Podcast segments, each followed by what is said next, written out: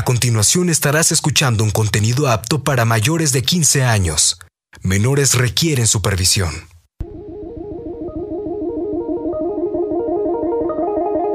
Tecnoverso. Un mundo lleno de datos, novedades, avances científicos, estadísticas, soluciones. Tecnoverso. La relación dinámica entre tecnología y sociedad.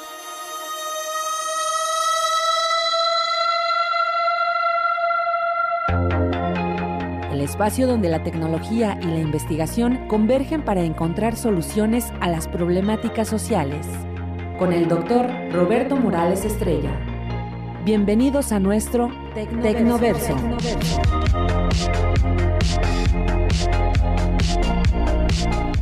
Muy buenas tardes, estimados radioescuchas, nuevamente aquí en este su espacio radiofónico para darles la más cordial de las bienvenidas en esta tarde, pues ya que se empieza a sentir nuevamente el frío.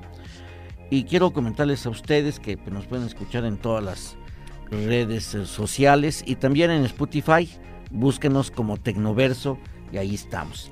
Y bueno, en esta ocasión está con nosotros vía telefónica eh, nuestro amigo pues que siempre nos ha estado informando sobre el COVID, que es eh, Fernando Villegas Macedo.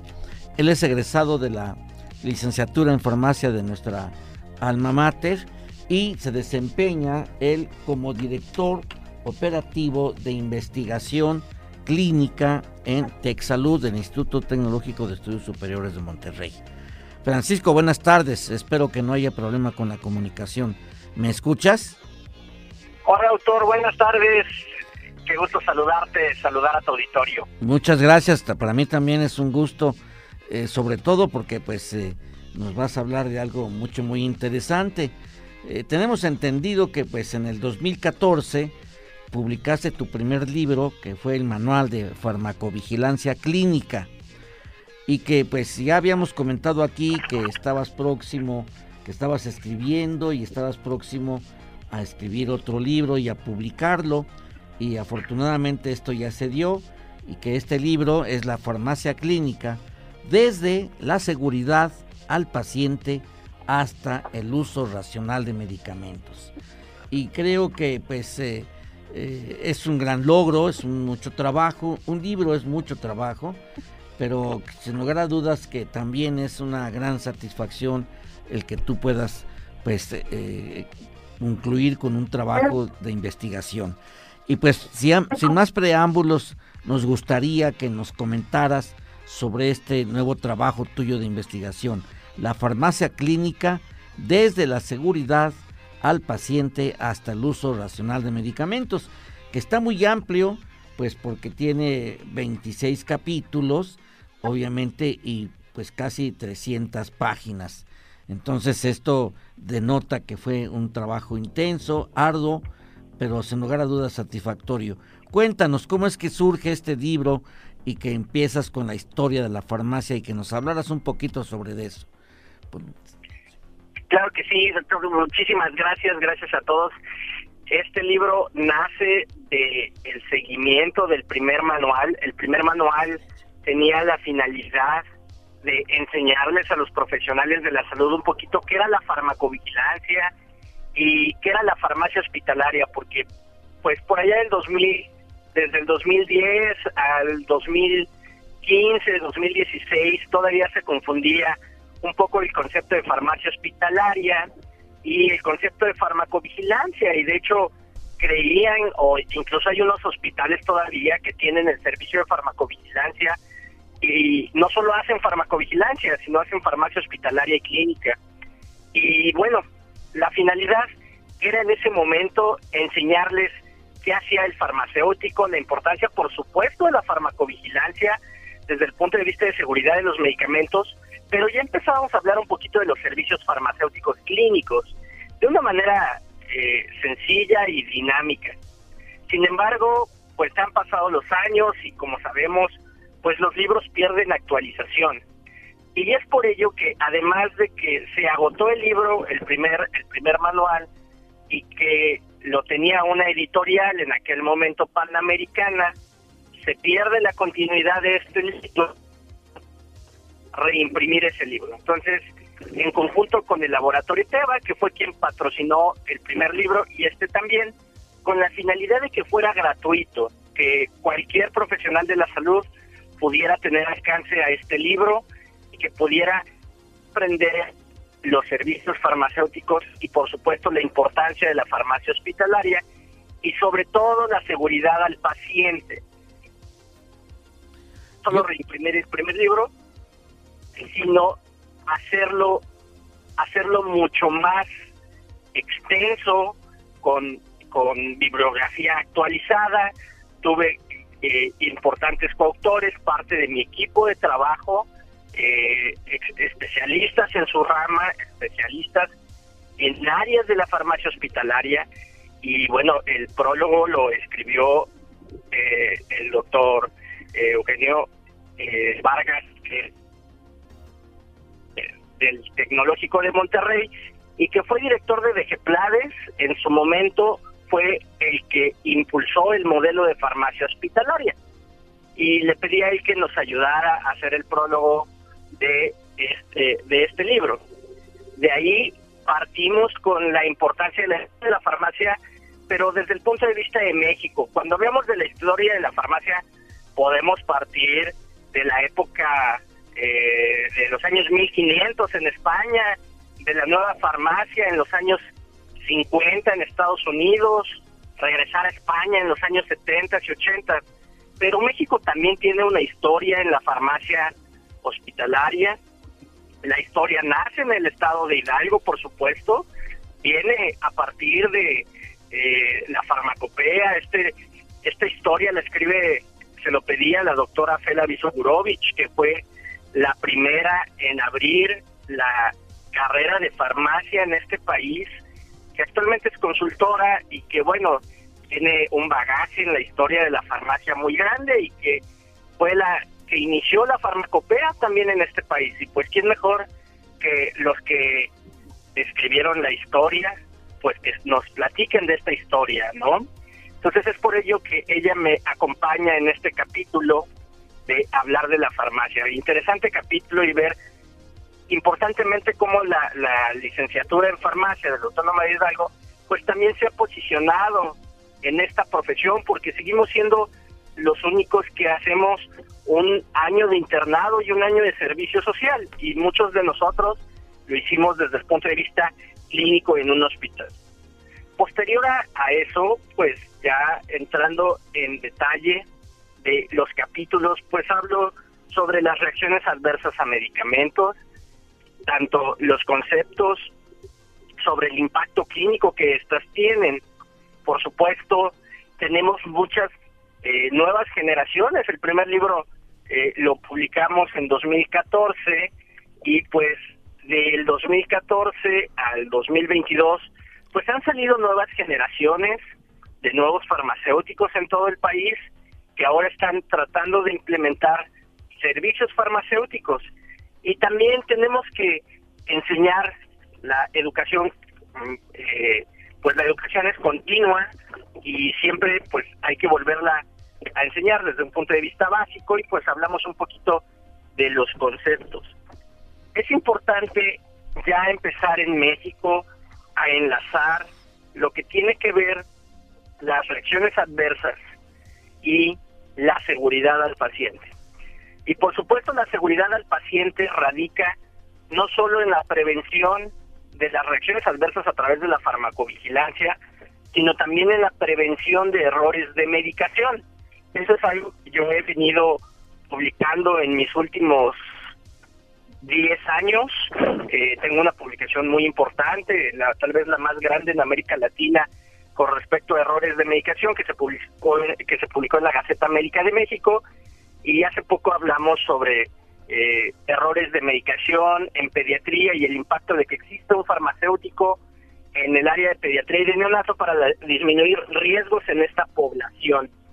Y en este capítulo abordamos importantemente qué es la seguridad del paciente, cuál es el, concepto de seguridad al paciente, qué son los errores de medicación, cómo clasificamos los errores, que ya es el capítulo número 4, les enseño a a, clasificar los errores a través de una taxonomía internacional, que eso es fundamental, es no estamos inventando el hilo negro, tenemos que estandarizar a nivel mundial los conceptos y los conceptos de errores de medicación, porque otro de los problemas que he encontrado en el camino es que seguimos utilizando conceptos viejos que se iniciaron en España y que retomamos en algunas escuelas en México o algunos profesores lo retomaron porque el concepto estaba en español y pasamos de tener problemas relacionados a los medicamentos, a errores de medicación y problemas relacionados a los medicamentos es un concepto viejo que incluso los españoles ya no utilizan, que ahora hablamos de errores de medicación. Y el error de medicación engloba un concepto mucho mayor que explico a detalle en este capítulo. Por supuesto, en este momento es importante que se contemplen las eh, interacciones. Antes solo creíamos, o muchos profesionales de la salud solo creen que existen las interacciones fármaco-fármaco y fármaco-nutrimento. Sin embargo, hay muchísimas otras interacciones. Hay fármaco prueba de laboratorio, hay fármaco enfermedad, hay fármaco alimento, hay fármaco genética incluso, hay eh, fármaco enfermedad, etcétera. ¿no? Tenemos otro tipo de interacciones que tenemos que conocer. Un capítulo interesante donde empiezo a hablar sobre la farmacogenética y los principios prácticos para la actividad médica. es decir, actualmente sabemos que muchas de las reacciones adversas de los medicamentos están asociadas a polimorfismos genéticos y estos polimorfismos son los que nos van a, hacer propensos, uno, a una ineficacia terapéutica o a un riesgo de sobredosificación que nos llevará a una reacción adversa. Entender la farmacogenómica nos permitirá, por supuesto, tener medicamentos más seguros y tratamientos, por supuesto, más eficaces. Y bueno, es un capítulo importante que, tenemos que empezar a ampliar. De hecho, farmacogenómica nos da para todo un libro, sin embargo, tratamos de ampliarlo en este, en este capítulo. Oye, Hablamos eh, de la unidad de terapia intensiva en adultos porque los hospitales eh, privados y públicos de tercer nivel, sobre todo algunos de segundo nivel, que cuentan con terapias intensivas, bueno, requieren de un farmacéutico. Pocos hospitales eh, tienen farmacéuticos en sus terapias intensivas. Y el valor del farmacéutico es fundamental ahí porque son las áreas donde los pacientes tienen una polifarmacia importante asociada a la complejidad de las enfermedades que tienen y donde el uso racional es fundamental en ese tipo de pacientes. Y es por eso o es por ello que decidimos incluir un capítulo donde un, eh, una persona en CAIPO, un farmacéutico experto en terapia intensiva, nos hable ampliamente sobre cómo el farmacéutico puede disminuir riesgos en este tipo de poblaciones. Y luego hablamos del paciente, del paciente geriátrico. El paciente geriátrico es una población en riesgo, es una población que también sufre de polifarmacia y que los modificaciones en su anatomía, en su fisiología, en su bioquímica, nos van a llevar a riesgos en una medicación cuando no la tenemos contemplada. Incluso el riesgo de interacciones en ellos, pues es mucho mayor debido a la polifarmacia que se presenta conforme la edad avanza. Mientras más añosos somos, más necesidades de medicamentos tenemos y eso nos pone en riesgo importante. Oye Francisco, es muy importante mencionar... La farmacia clínica y la farmacovigilancia en pediatría, por supuesto, el otro extremo de la vida, pues también es importante contemplarla, pues debido a que los extremos son los que mayor riesgo tienen, pues son los que hay que cuidar en este tipo de pacientes.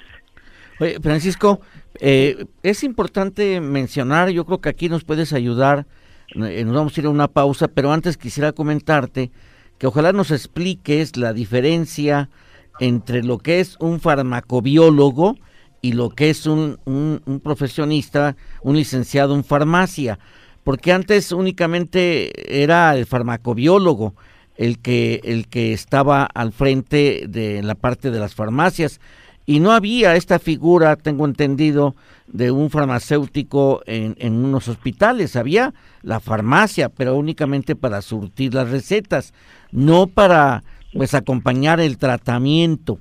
Entonces vamos a ir a una pausa y regresamos para que nos ayudes eh, esta diferenciación, si hay una, son dos campos profesionales o son convergentes o hubo una evolución. Regresamos en un momento. Soluciones a través del Tecnoverso. Los farmacéuticos clínicos son profesionales certificados con educación y formación avanzadas, certificados para trabajar en todo tipo de unidades de cuidado de pacientes y se enfocan en el manejo exhaustivo de la medicación. Estos farmacéuticos especialistas tienen por objetivo optimizar el uso de medicamentos, haciendo énfasis en la dosificación, monitorización, identificación de efectos adversos y la eficiencia económica. Tecnoverso. Regresamos.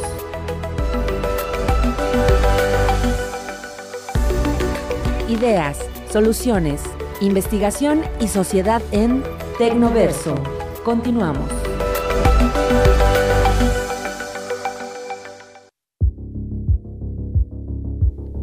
Bien, regresamos nuevamente. ¿Me escuchas, Francisco? Sí, sí, sí, perfectamente. Sí, entonces comentábamos de que pues nos ayudes a, a, discernir entre estas dos áreas profesionales, que es el farmacobiólogo y el, y el farmacéutico, el que sale egresado de la licenciatura en farmacia. ¿Son dos áreas profesionales convergentes o son totalmente distintas? Porque hoy en día, pues eh, la, la, presencia de un farmacéutico en un hospital y el que aplica la farmacovigilancia es un farmacéutico o también es un farmacobiólogo? No. Eh, sí son convergentes en este momento, no todas las carreras, y quiero ampliar un poquito en esto. La licenciatura en farmacia nace en el 2013 con base en esta necesidad que hemos ido platicando.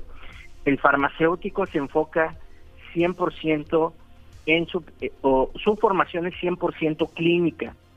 La diferencia con el QFB es que tiene un enfoque químico, puede tener un enfoque farmacéutico y puede tener un enfoque biológico, biólogo, y puede tener distintas ramas de crecimiento, desde la industria farmacéutica en el área de síntesis, en la biología, en sistemas de gestión de calidad, en producción, en ambiental, y bueno, esa es la parte que ellos tienen tan amplia que tenían o que tenían en su formación. Sin embargo, el farmacéutico, su enfoque nace 100% clínico. De hecho, nosotros hacemos un año de internado en el hospital del Niño DIF y creo que ahora ya lo están haciendo también en el ISTE y un año de servicio social como los médicos y como las enfermeras. Los QFBs no tienen esa eh, esa formación ni en hospitales ni tan grande como la nuestra desde el punto de vista clínico la evolución que ha necesitado la carrera de QFB pues se ha debido a las necesidades de todos los países y sobre todo en nuestro país porque en otros países no existe el QFB existe el químico biólogo el químico clínico el químico farmacéutico pero el QFB si no me equivoco solo existe en México.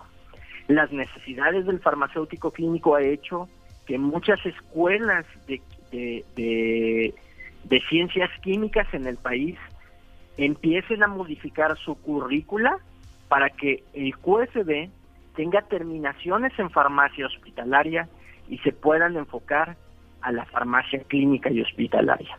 Es una de las evoluciones que empezamos a ver en muchas escuelas en todo el país. Sin embargo, el farmacéutico egresado de la Universidad Autónoma tiene una fortaleza en la parte clínica a través no solamente de sus materias, sino de su preparación en un internado, rotatorio de un año y en un y en un servicio social de un año que puede ser en hospitales o puede ser en el área de gobierno y en algunas sedes administrativas. Muy bien. Oye, veo que la entonces la farmacovigilancia pues es más bien un campo profesional del, del, farmacéutico y, y es la farmacovigilancia eh, tanto pediátrica como lo mencionaste, como el paciente oncológico y, y, también la farmacovigilancia externa. ¿Cuál es esta diferenciación que explicas en tu libro? Más bien, eh, la farmacovigilancia nos enfocamos precisamente a las reacciones adversas que van a presentar los medicamentos, pero el enfoque o la área clínica o la área laboral está en la farmacia hospitalaria. La farmacia hospitalaria tiene muchas áreas donde el farmacéutico puede participar importantemente, como son las áreas de hospitalización en la atención de pacientes geriátricos, pediátricos, terapias intensivas, cirugía, trasplantes, pero también hay otras áreas que incluso marco en el libro como es el área de calidad. Tengo un farmacéutico especialista en el área de calidad que fue la que me hizo dos capítulos muy importantes que habla sobre indicadores de calidad y sobre certificaciones hospitalarias.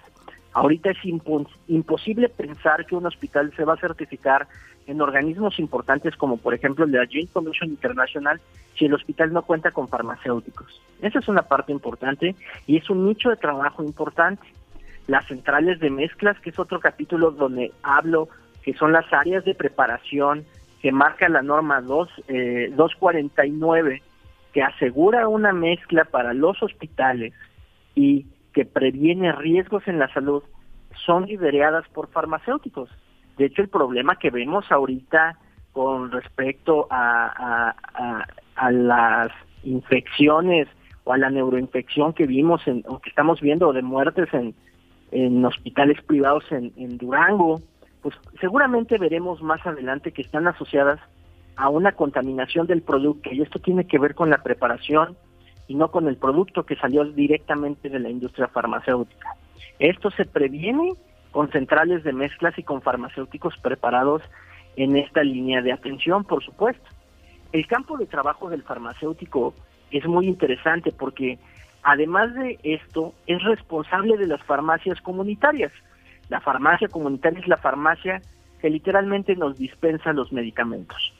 Si bien en México nos faltan muchos farmacéuticos, en las farmacias porque tenemos dependientes de farmacias, tenemos gente que no es profesional farmacéutico, que está dispensando medicamentos y que algunos de ellos hasta se atreven a sugerir tratamientos, lo cual es sumamente peligroso. Esa es una actividad profesional, la dispensación de medicamentos, y debería de ser del farmacéutico quien sea el que las haga. Por supuesto, tiene otras actividades el farmacéutico, actividades en un hospital, como es la evaluación de proveedores, que va de la mano con la calidad. Hay farmacéuticos, por ejemplo, de mi equipo, que han pasado al área de compras, donde son evaluadores, porque analizan a los proveedores y a los medicamentos que se van a adquirir. Entonces, el campo de trabajo es muy grande. Eh, también, por supuesto, tenemos eh, farmacéuticos encargados en la atención farmacéutica, que es este seguimiento que damos al paciente de casa. Igual es un campo virgen en nuestro país.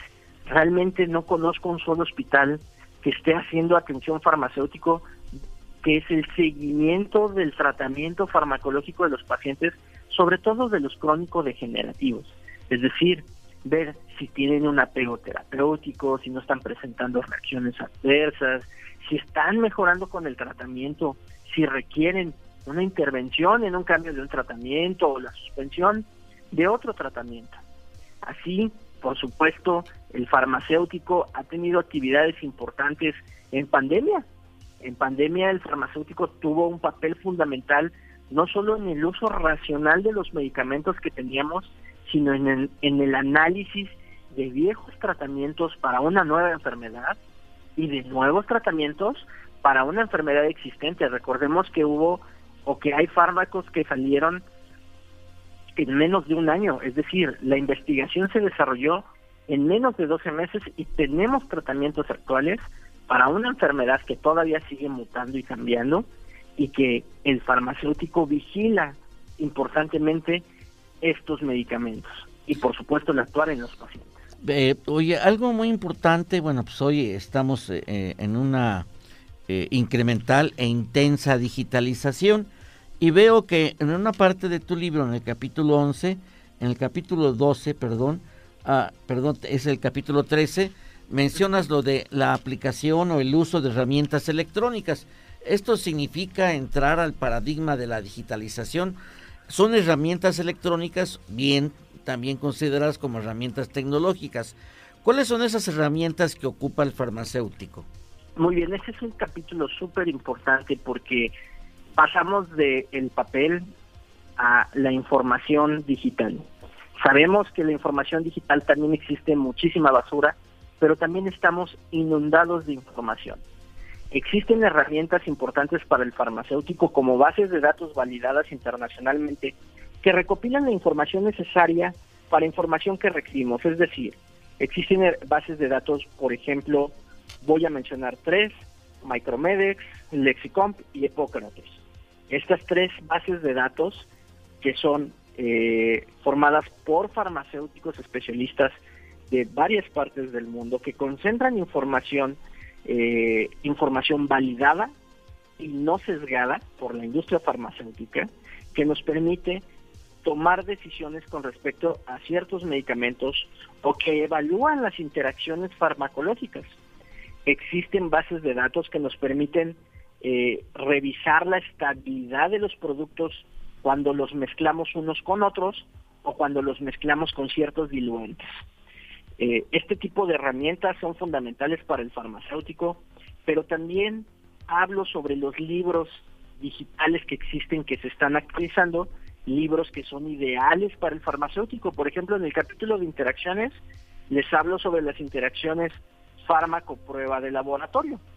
Hay un libro que se dedica a esto, que es el Interpreting Laboratory Data, que lo tenemos de vía electrónica y que se está actualizando y que nos dice qué fármacos nos van a ocasionar falsos positivos o falsos negativos en ciertas pruebas. Por ejemplo, hay ciertos jarabes para la tos que pueden generar un falso positivo en una prueba de antidoping. Y eso es importante saberlo. O hay ciertos medicamentos que nos generarán falsos negativos, por ejemplo, en pruebas para detectar ciertos hongos en el organismo. Muy bien. Eh, sí, nos vamos a ir a un segundo, a, una segunda pausa y ahorita que regresemos eh, nos amplías esta información y sobre todo la parte importante que yo considero que sería cuestión abundar algo ahí.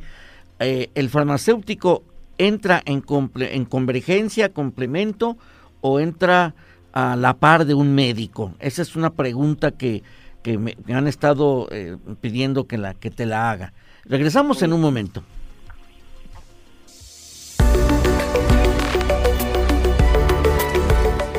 Tecnoverso. Regresamos.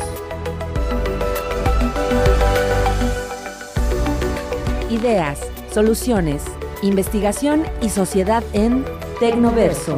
Continuamos.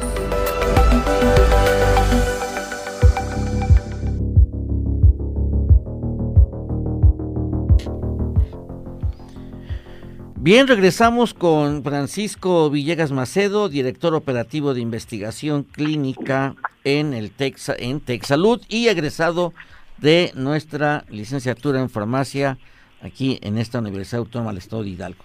Decíamos, estimado Francisco, eh, ¿cuál es la, el campo de acción de convergencia o, hay diferencia entre el farmacéutico y, el médico? Creo que a veces hay ciertas eh, eh, diferencias en, la, en, las cantidades y en el tipo de medicamento a administrar para algún padecimiento. Cuéntanos. bien, es una pregunta bien interesante que se ha hecho en todas las partes del mundo. Y yo creo desde desde el punto de vista de, de Francisco de Fernando Francisco Villegas es que somos un complemento. No solo yo opino eso sino muchos profesionales. Hemos trabajado desde el punto de vista de dónde debería estar el papel del farmacéutico en un hospital y es un complemento. Creo que uno necesita de otro y justo hace la semana pasada daba una plática de dolor nociplástico para el Colegio Mexicano de Ortopedia y Traumatología. Fui invitado por un médico ortopedista que es parte del, de la mesa directiva del colegio en este momento y que habla sobre el dolor. Y él me pedía hablar sobre el manejo farmacológico de este dolor nociplástico, que es un nuevo concepto que nació hace no más de cinco años. Y él lo que mencionaba era, yo no conocía al farmacéutico hasta que conocía a, Paco Villegas y hemos hecho una mancuerna fabulosa porque yo desconocía muchas cosas. Un médico especialista, formado en el, en el extranjero, formado en Nueva York y en España, hablando sobre la importancia del farmacéutico y el trabajo complementario que en conjunto puede tener para beneficio de los pacientes. Recordemos que la atención en la salud siempre el único beneficiado debe de ser el paciente y debemos de centrar nuestra atención en el paciente.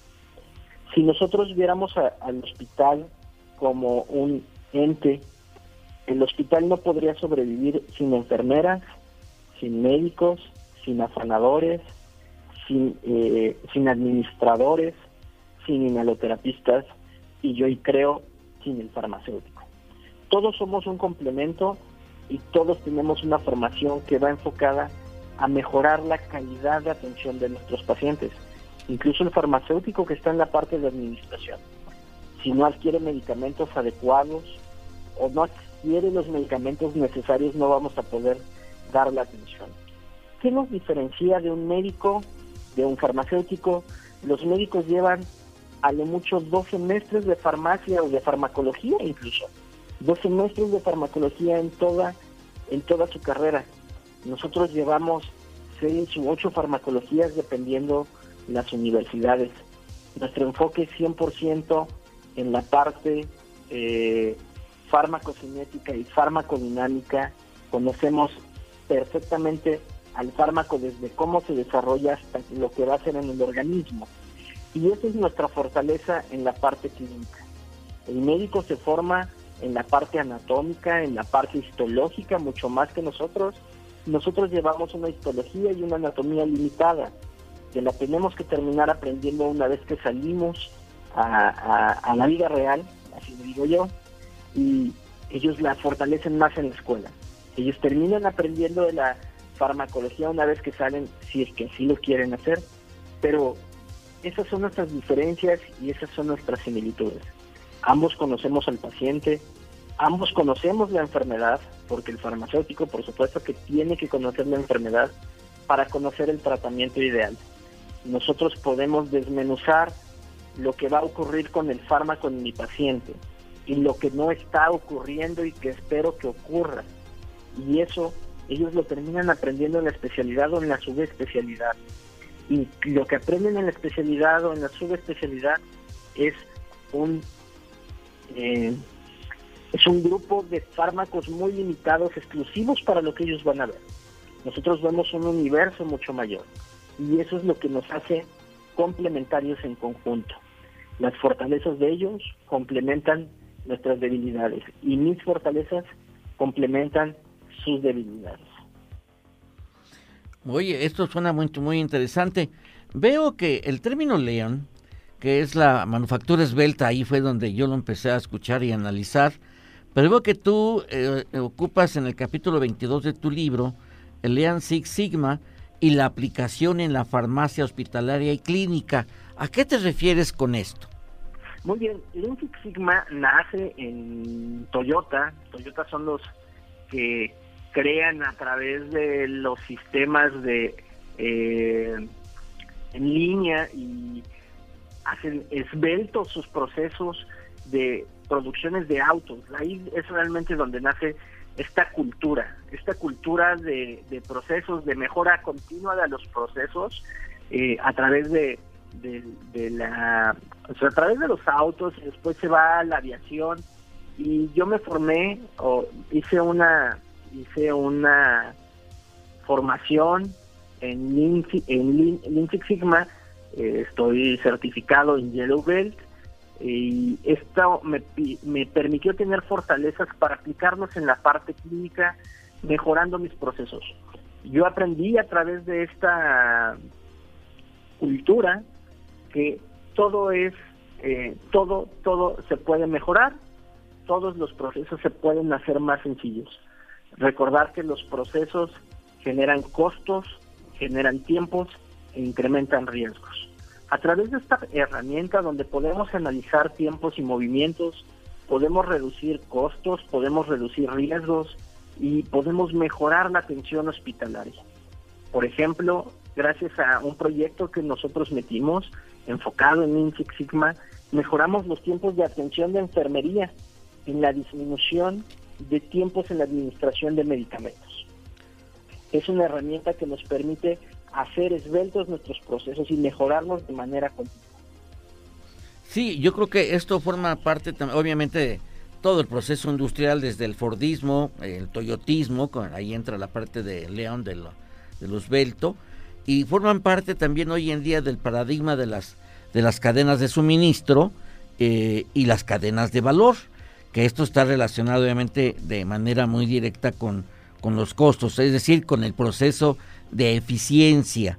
Y aquí yo me imagino que obviamente al hablar de todos los elementos humanos y la infraestructura que corresponde a una, una, a, una, a, un hospital, ah, pues es un el, el, sistema hospitalario es un ecosistema que interactúa y aquí es donde entra eh, eh, el EAN, es decir, los procesos tienen que ser pues muy ágiles y para atender oportunamente y los procesos de la de recuperación del enfermo, ¿no? Del paciente. La idea, como lo mencionaste muy bien, pues el propósito del médico y de las enfermeras y de toda la infraestructura hospitalaria, pues es, y sobre todo del farmacéutico, pues es que el paciente eh, recupere su salud, su nivel de, de, de, salud para poder funcionar. Entonces esto obviamente que corresponde a este proceso y es y entra, yo creo que también se identifica lo que hoy se llama eh, han determinado que son los subsistemas como la economía del titanio y aquí yo creo que sería parte también de considerarlo, sería cuestión de revisarlo. Pero veo que también en, en laboratorio clínico el seguimiento farmacoterapéutico juega un papel importante en el, en el, eh, pues en el ejercicio profesional del farmacéutico. Y la otra parte también que tú incluyes aquí en tu libro, que es el papel del farmacéutico en la pandemia. Cuéntanos estos dos capítulos, que es el 24 y el 25. Claro que sí, y me gustaría platicar primero sobre el papel del farmacéutico en la pandemia, que va a ir muy de la mano con el último, con el capítulo 25. Cuando escribimos el papel del farmacéutico en pandemia, justamente estaba yo terminando este libro y estábamos eh, completamente metidos a inicio de la pandemia. Eh, este capítulo eh, fue, o más bien estábamos en el cierre de los, de los capítulos y estábamos volcados en la atención de un virus que completamente desconocíamos y que fue donde yo me empecé a involucrar con todos los equipos multidisciplinarios del hospital, donde se tomó la decisión directiva de crear un equipo COVID y este equipo COVID estaba liderado en parte por un farmacéutico, éramos había un farmacéutico líder que tomaba las decisiones en conjunto con la terapia intensiva, con, eh, con los neumólogos y con los infectólogos en cuáles iban a ser los tratamientos que íbamos a dar a nuestros pacientes de un virus que era desconocido en todo el mundo.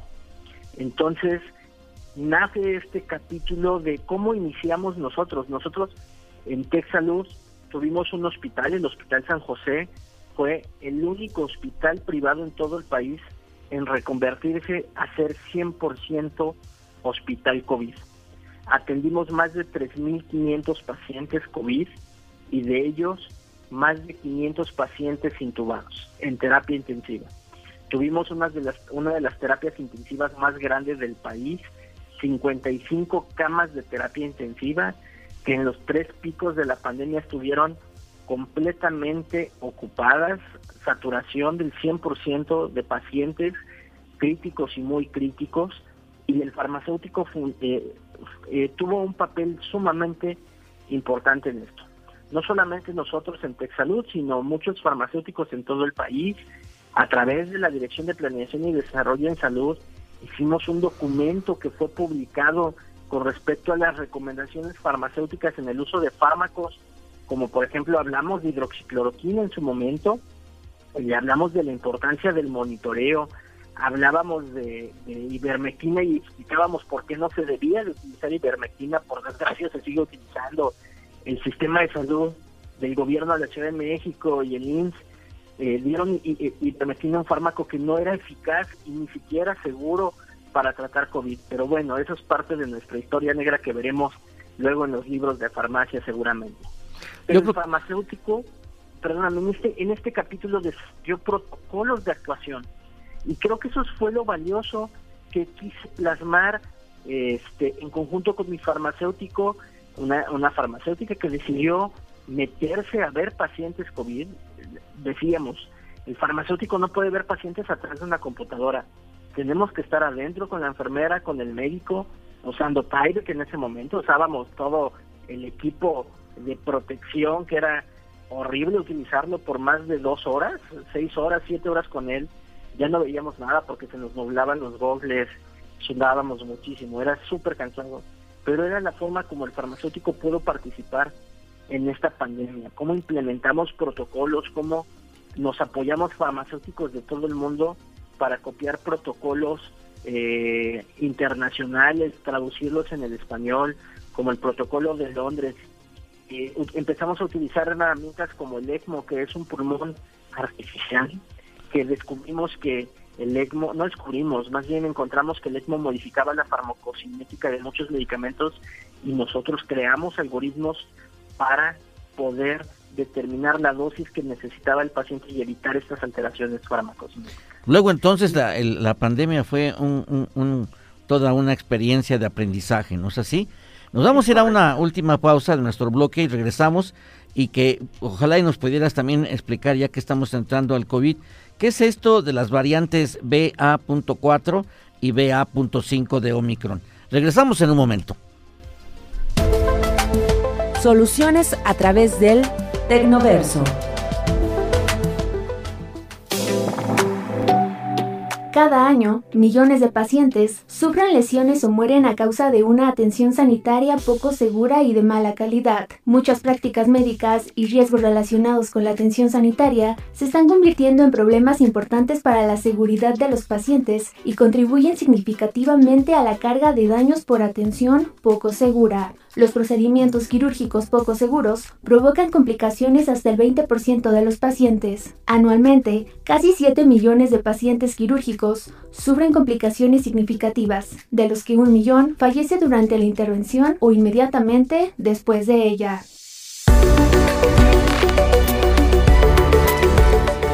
Tecnoverso.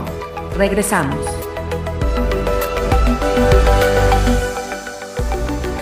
Ideas Soluciones, investigación y sociedad en Tecnoverso.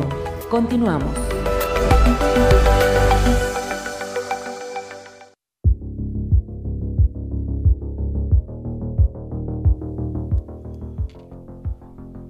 Bien, regresamos nuevamente con ustedes en este nuestro último bloque y quisiera, eh, estimado Francisco, director operativo de investigación clínica en el Tech Salud y pues obviamente eh, eh, conoces sobre esto de la pandemia y ahorita que lo que nos mencionaste fue todo un aprendizaje, pero según se dice que el ascenso de los linajes de los virus parece deberse a, su capacidad para infectar a personas que en su momento eran inmunes y a formas anteriores de Omicron. Este Omicron ha venido a incrementar mucho pues el contagio y, surgieron estas dos variantes, la variante BA.4 y la BA.5. ¿A qué se refieren estas, estas variantes? Eh, muy bien, recordemos que COVID muta continuamente y lo que muta son sus variantes. Eh, de la variante original a la actual, pues ya vamos, ya hasta perdimos la cuenta. Bueno, yo ya perdí la cuenta, pero estas variantes tienen que ver con Omicron, que Omicron fue la última. Estas son subvariantes de Omicron. Omicron fue una de las últimas variantes que, que, siguió sobresaliendo después, sobresaliendo después de Alfa y Delta, que recordemos que Delta fue nuestra variante más letal que hemos tenido y Omicron es la variante más contagiosa y la que va sobre eh, sobrevivir en una pelea de virus y variantes, pues es la más contagiosa.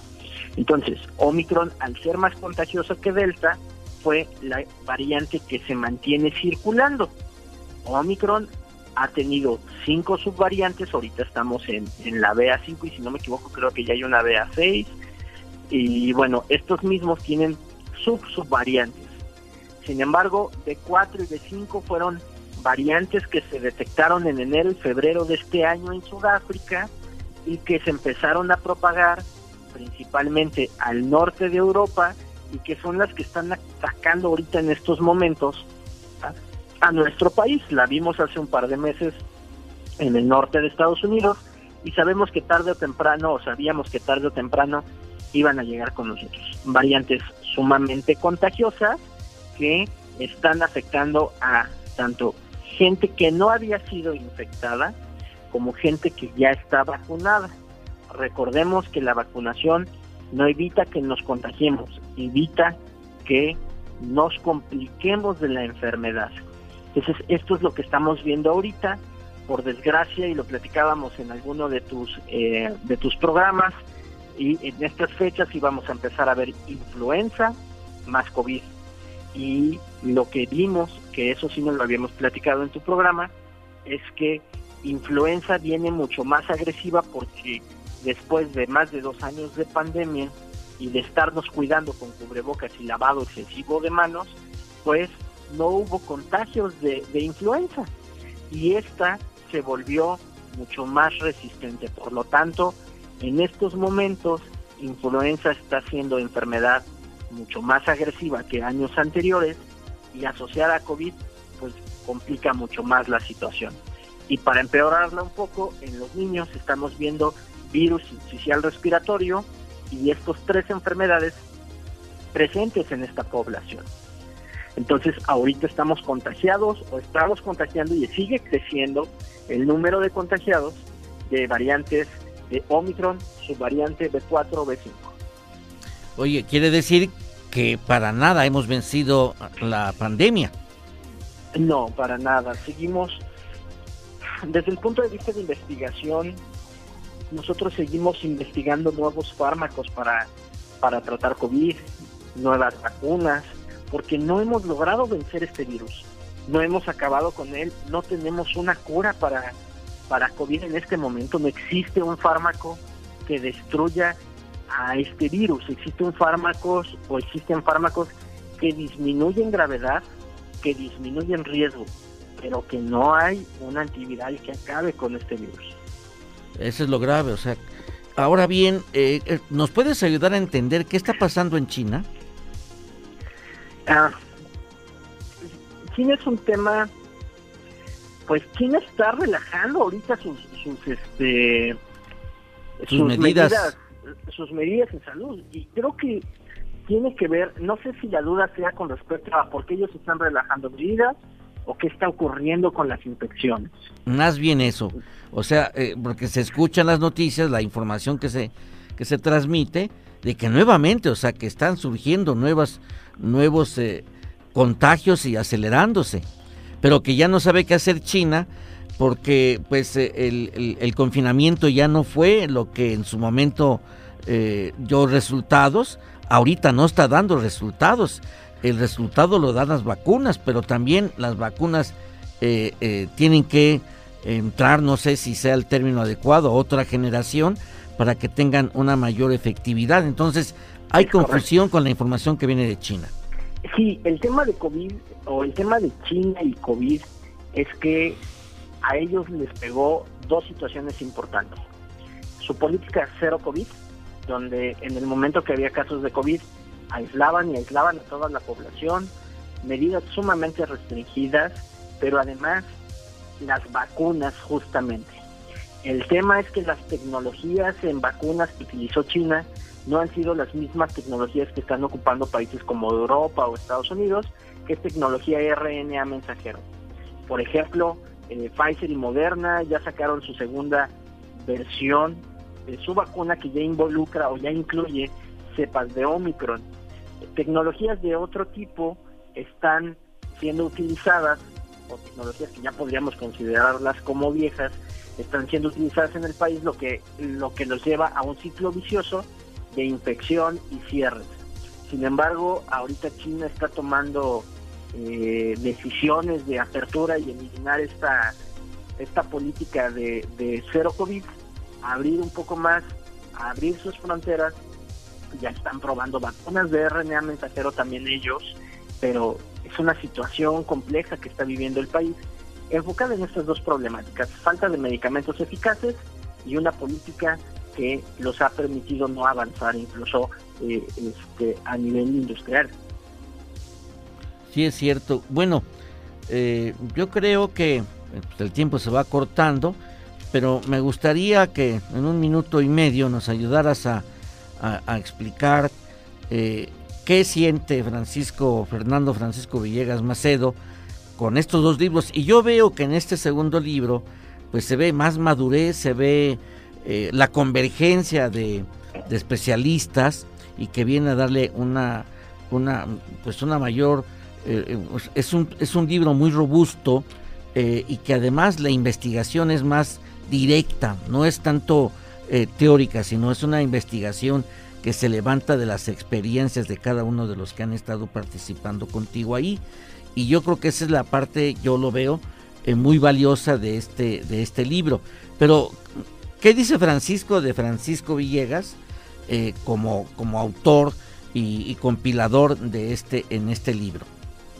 gracias. ¿Qué, siento yo? Siento una felicidad enorme. Me, me, apasiona la farmacia y me apasiona escribir. Y justamente es algo que te iba a comentar.